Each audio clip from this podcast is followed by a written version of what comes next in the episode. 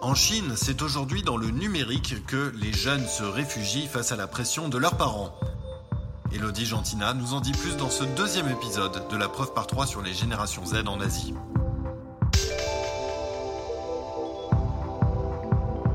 La génération Z chinoise représente 20% de la population totale de la Chine.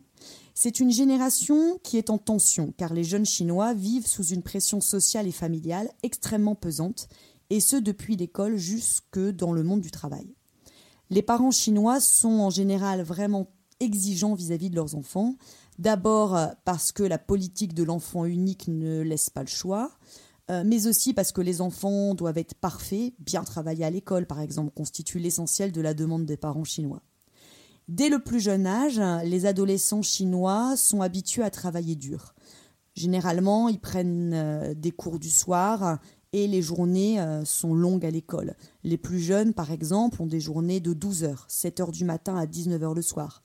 Les lycéens ont des journées de 15 heures, terminant à plus de 22 heures le soir.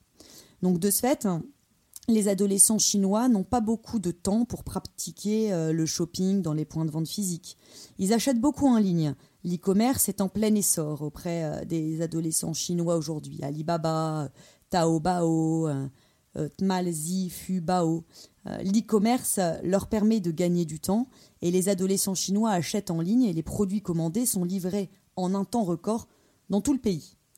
L'éducation traditionnelle impose le respect des parents et les enfants chinois, bien que de plus en plus euh, occidentalisés, n'ont plus la liberté euh, d'imposer leurs choix ou leurs envies.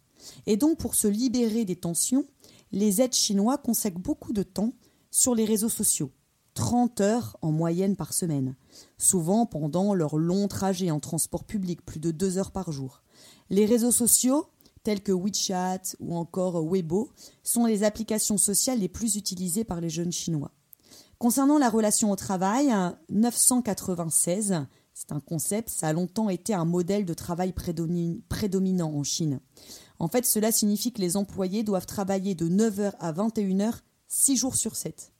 Malheureusement, ce système semble commencer à perdre pied. Les jeunes employés ne veulent plus se soumettre euh, à des rythmes aussi intenses et 70% des jeunes de 20 à 30 ans en Chine possèdent des problèmes de santé liés à la suractivité et à leur fatigue.